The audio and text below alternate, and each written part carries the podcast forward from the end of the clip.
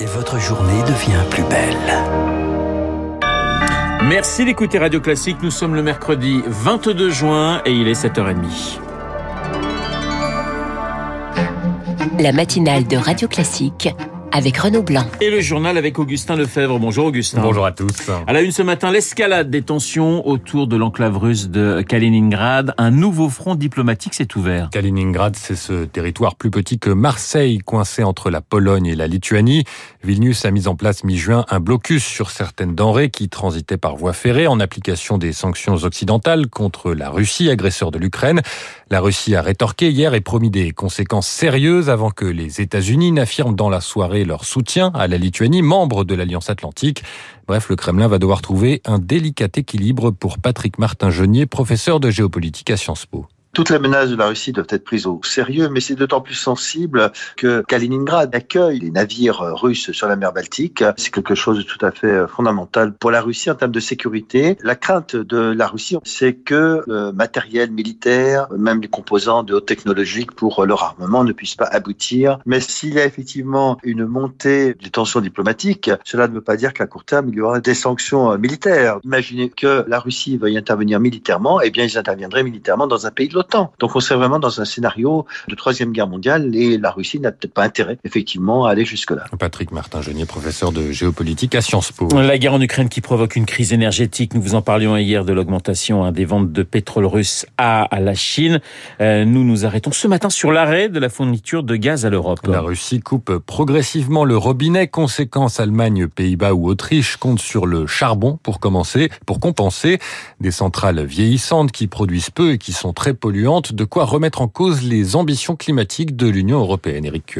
Pour l'heure, l'Europe ne peut compenser qu'un tiers des 150 milliards de mètres cubes annuels de gaz russe. Alors, face à une éventuelle pénurie, Berlin, Vienne et Amsterdam stockent et se tournent vers le charbon, explique l'économiste des énergies Patrice Geoffron. La menace, c'est de se retrouver à court de gaz durant l'hiver prochain. Et évidemment, dans ce contexte, hein, on est en économie de guerre, on est placé dans l'obligation pour ne pas que les sociétés s'effondrent, de trouver des solutions transitoires. Les Européens paient leur retard en matière de transition énergétique et en attendant de sortir de la dépendance russe, nombre de pays sont aujourd'hui au pied du mur. On l'observe en Italie, en Grèce et dans tous les pays qui ont un parc euh, de centrales à charbon qui peut être euh, activé euh, plus fréquemment vont probablement recourir à cette solution. Une solution également étudiée en France. Les Européens promettent de n'utiliser le charbon qu'en cas d'urgence, mais l'inquiétude grandit et les ONG appellent déjà à la sobriété pour éviter d'y avoir recours. Zélie Victor du réseau Action Climat. Arrêter la voiture certains jours de la semaine, baisser un peu le chauffage, mais aussi d'arrêter certains usages énergétiques superflu de type panneaux publicitaires lumineux. La situation inquiète jusqu'à la Commission européenne qui espère que ce recours au charbon reste limité pour éviter, prévient-elle, un retour en arrière vers les combustibles fossiles polluants. Eric Kuoch. Kaliningrad, la crise énergétique ou l'adhésion de l'Ukraine à l'Union européenne seront au cœur des discussions du Conseil européen qui commence demain. Avant de s'y rendre, eh bien, Emmanuel Macron a quelques heures pour tenter de débloquer la situation politique française. Alors qu'il n'a pas de majorité absolue à l'Assemblée, le président a sorti hier soir une carte surprise de son jeu la possibilité d'un gouvernement d'union nationale. Il a en tout cas soumis l'idée au communiste Fabien Roussel qu'il a reçu hier soir à l'Élysée après plusieurs autres responsables de parti. Celui-ci a refusé, mais l'idée est sortie sans qu'on en sache plus sur les intentions réelles du président Victoire Fort. Coup de théâtre hier soir ou ballon d'essai, selon Fabien Roussel du PCF, Emmanuel Macron envisage la constitution d'un gouvernement d'union nationale. Pour sortir de la crise et de l'impasse institutionnelle, les oppositions sont-elles prêtes à jouer collectif et à entrer au gouvernement? En effleurant la question, l'exécutif joue sur les symboles. La gravité est bien là. Sauf que plus tôt dans la journée, avec les autres oppositions, le champ lexical était tout autre les républicains refusent fermement tout pacte avec le gouvernement et les autres représentants ont insisté sur la situation du pays et leurs priorités. Hausse du SMIC pour le PS, pouvoir d'achat pour le RN. Les chefs de file de l'opposition reconnaissent certes qu'Emmanuel Macron est à l'écoute. La question c'est est-ce qu'il entend tacle Marine Le Pen? Le chef de l'État poursuit son tour de table et met en scène une main tendue. Et ce sont aujourd'hui les représentants d'Europe Écologie Les Verts, de la France Insoumise et d'Horizon, c'est-à-dire Édouard Philippe, qui seront euh, reçus à l'Elysée à l'Assemblée élection euh, ce matin des présidents de groupe LREM et LR, entre autres. 7h35 sur Radio Classique. Augustin, la situation bouleverse les plans de l'exécutif et rend incertaine l'adoption rapide d'un projet de loi sur le pouvoir d'achat. Il y a pourtant urgence. C'est au tour de la FCPE d'alerter sur les conséquences de l'inflation. La principale association de parents d'élèves réclame la revalorisation de l'allocation de rentrée scolaire, l'aide accordée aux familles les plus modestes pour acheter des fournitures, revalorisation et versement anticipé en juillet et non mi-août pour que les bénéficiaires puissent adapter leur budget.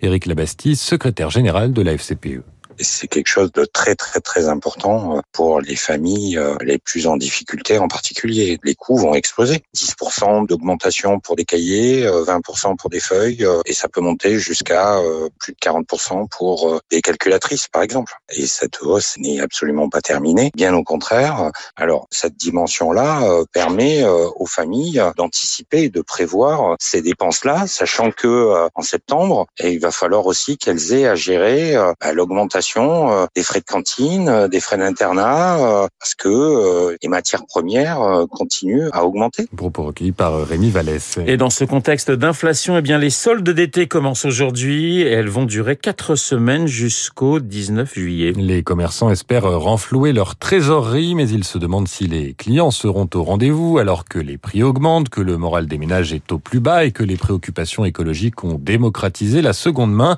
La situation est très inquiétante pour Stéphane Rodier, trésorier de la Fédération nationale de l'habillement et propriétaire de trois boutiques en Normandie avec le délai de livraison des fournisseurs pour la saison été, qui ont été largement rallongés, puisqu'il y a encore 15 jours, 3 semaines, je recevais de la marchandise été. Hein. Vous comprenez bien qu'on est en train de solder une marchandise qu'on a reçue il n'y a pas si longtemps que ça. C'est pas logique. L'été est le 21 juin et on solde le 22. Mais c'est trop tôt. Et en plus, cette année, on a un problème qui va être un problème lié au remboursement des PGE, des prêts garantis par l'État, parce que si on ne fait pas assez de marge, on ne pourra pas rembourser ces prêts. On est face à un mur. Parce qu'il faut savoir que là, ça va pas s'arranger. Dans le textile, les prix sont en train d'augmenter sur les commandes que je viens de rentrer, sur l'hiver, c'est entre 17 et 18% d'augmentation, ce qui est énorme. On est dans quelque chose de complètement ahurissant. Stéphane Rodier de la Fédération nationale de l'habillement répondait à Émilie Vallès. Enfin, aux États-Unis, des sénateurs des deux camps ont réussi à se mettre d'accord cette nuit sur une proposition de loi pour restreindre la violence par arme à feu. Réponse à plusieurs tueries, dont celle d'Uvalde au Texas qui a fait 21 victimes dans une école fin mai. Ce texte prévoit notamment une meilleure vérification des antécédents pour les jeunes adultes qui achètent des armes. C'est loin de ce qu'espérait le président Joe Biden qui souhaitait l'interdiction des fusils d'assaut, mais c'est une avancée saluée par les associations de victimes. Merci Augustin. Augustin Lefebvre pour le journal de 7h30. Il est 7h38 sur l'antenne de Radio Classique. Dans un instant, cinéma au programme Le King. Alors je ne parle pas de Bruno Kras, quoique, mais du biopic.